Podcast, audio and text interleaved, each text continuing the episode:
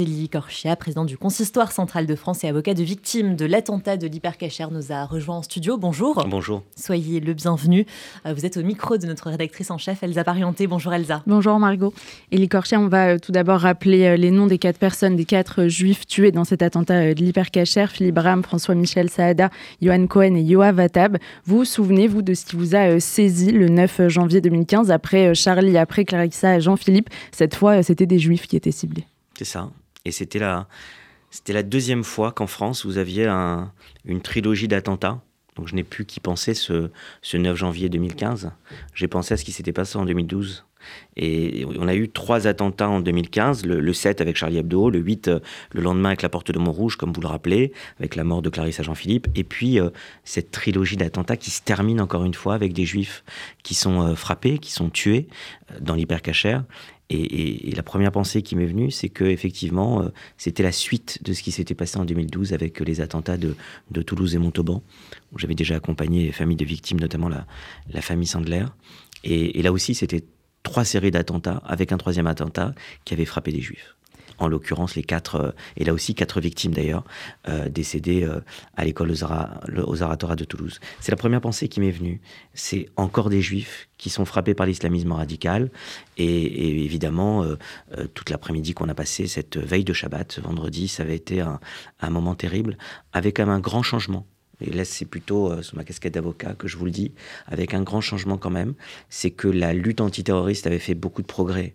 À partir de 2012, pendant ces trois années-là, on avait eu des failles quand même, beaucoup de failles de renseignement, euh, d'intervention aussi euh, lors, de, lors des attentats de, 2012. Et hum, on a vu les progrès qui ont été faits parce que quand même, cette double neutralisation des terroristes, à la fois Adam Martin Angouel avec les frères Kouachi, à la fois à l'hypercachère à la fin de la prise d'otages avec euh, l'assaut du raid, qui devait être euh, évidemment synchronisé, puisque les terroristes eux-mêmes s'étaient synchronisés. C'est pour ça qu'il y a eu un seul procès pour les attentats de Charlie, de la Porte de Montrouge et de l'Hypercacher. Euh, eh bien, cette, cet assaut a aussi permis, il faut le rappeler quand même, une intervention remarquable des forces de l'ordre le raid et la neutralisation des, des terroristes. Il y a eu ce progrès dans la lutte antiterroriste. Est-ce que dans la prise de conscience politique, notamment, ou de celle de l'opinion publique, il y a eu une évolution entre 2012 et 2015 Est-ce qu'elle a été plus importante après les attentats de l'hypercacher Oui, mais il faut, relativiser, il faut relativiser cela. Je pense qu'en fait, il y a eu trois temps. Euh, le temps dont on a parlé tout à l'heure de 2012, où il y a euh, un certain déni dans l'opinion publique je l'ai dit au procès des attentats de janvier 2015, les victimes de, mars 2012 euh, sont restées euh, dans l'angle mort de notre conscience collective très longtemps. On croyait que c'était euh, des juifs qui avaient été tués parce que des cibles malheureusement faciles du terrorisme islamiste, des soldats qui avaient été tués parce que c'est les risques du métier, mais on ne prenait pas conscience que le terrorisme pouvait frapper chacune et chacun. D'ailleurs, il n'y a pas eu de mouvement de masse, on n'a pas eu de manifestation dans les rues en mars 2012 en, janvier 2015, c'est la deuxième étape. Là, il y a effectivement une prise de conscience nationale et internationale, principalement due, reconnaissons-le ici, à l'attentat de Charlie Hebdo, à cette rédaction décimée avec des personnalités très connues comme Volinsky, comme Cabu. Euh, effectivement, il y a une prise de conscience très forte. Ça donne la grande marche de janvier 2015 avec, euh, vous en rappelez, euh, des dirigeants du monde entier qui viennent à, à Paris défiler et marcher. Mais il n'y a pas de prise de conscience encore, je pense, collective, nationale, pour tout un chacun. Il va falloir attendre novembre 2015 et les attentats de novembre 2015 pour avoir cette troisième étape.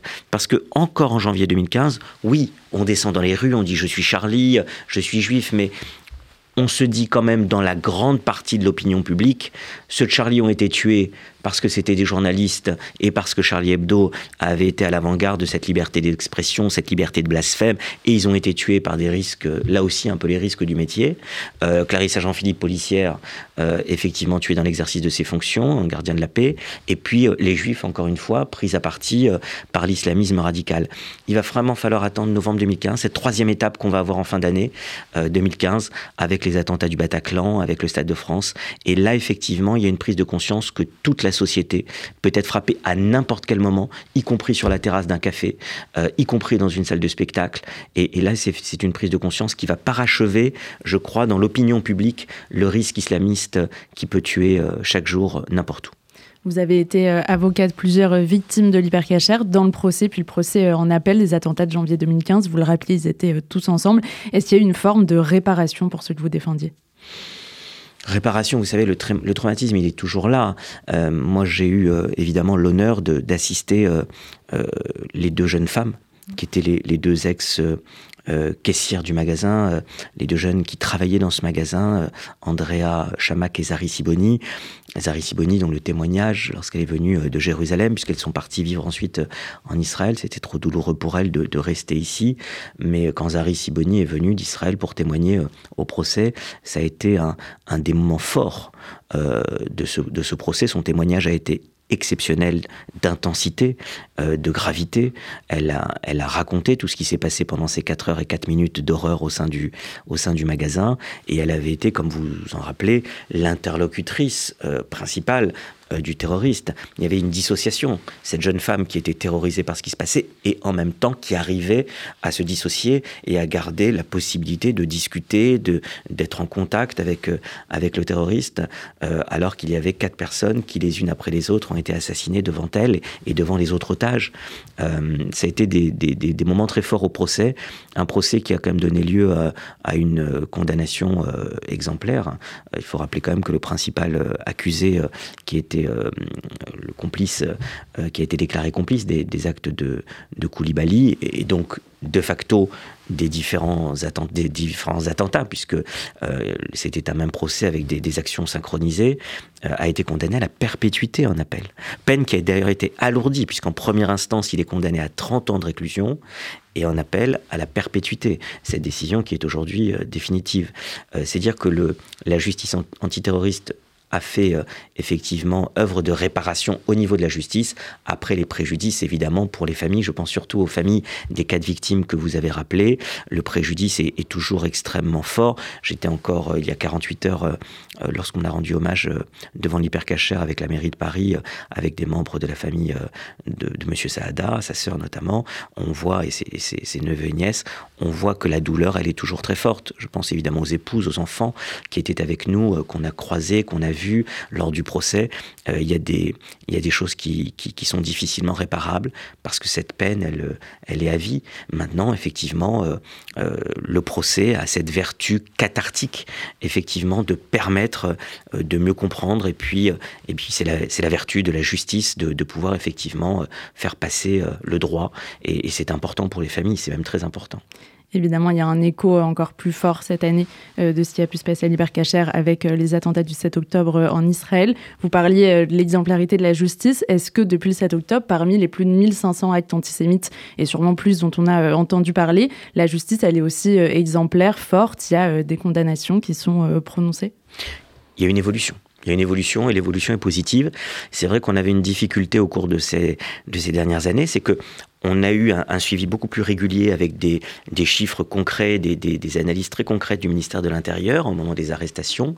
On avait plus de mal à avoir une visibilité sur la suite qui était donnée en matière euh, judiciaire. Et euh, souvent, c'est compliqué parce qu'on n'a pas le suivi euh, quelques mois après des décisions, des suivis en matière de justice. Il y a un vrai progrès qui est fait.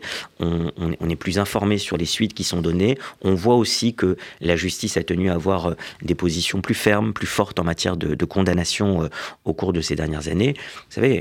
Euh, lorsque la justice veut se donner les moyens à un moment donné euh, de, prendre des positions plus dures, plus, plus restrictives, évidemment sur certains faits, elle peut le faire. On a vu lorsqu'il y a eu les émeutes, rappelez-vous, à l'été, des émeutes qui ont, qui ont fait effectivement beaucoup d'actions violentes, on a vu que la justice a su être parfois assez ferme lorsqu'il y a des faits qui sont inqualifiables.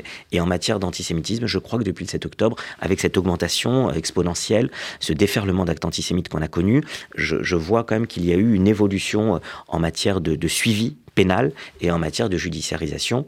Et puis, puisque vous parlez d'Israël, je voulais aussi rappeler, on parlait d'Andrea tout à l'heure et de, et de, et de Zari Siboni. Je me rappelle d'une des phrases que j'avais prononcées au procès des attentats, où j'avais dit que l'ironie de notre histoire contemporaine était que ces deux jeunes femmes avaient vécu une scène de guerre dans un pays réputé en paix en janvier 2015, et elles vivaient aujourd'hui en paix dans un pays réputé en guerre. C'est ce que j'avais dit lors des procès en, 2020 et en 2022 aux, assises.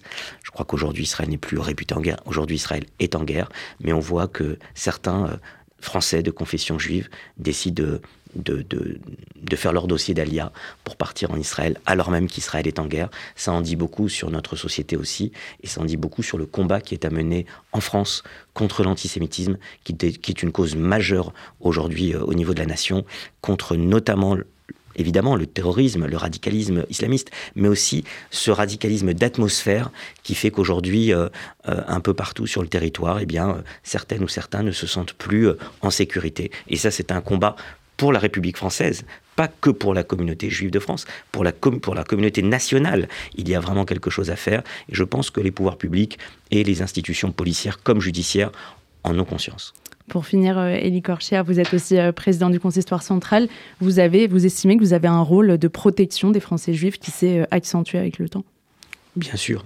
Je crois qu'aujourd'hui, en dehors de mes fonctions, comme vous l'avez dit, professionnelles en tant qu'avocat et qui a, pu intervenir sur certains sujets, notamment en matière d'antiterrorisme et évidemment de, protection des partis civils, de les accompagner, en tant que bénévole associatif, on a une responsabilité quand on est dans les fonctions euh, de représentation de la communauté juive française pour accompagner, pour suivre, pour aider, pour écouter euh, les, Français de confession juive qui, font, sont à la fois des, citoyens toujours ancrés dans l'esprit de la nation. Vous savez combien nous, sommes loin du communautarisme et au contraire, les, Juifs de France ont toujours eu cette appartenance aux valeurs de la République, aux valeurs qui font la citoyenneté.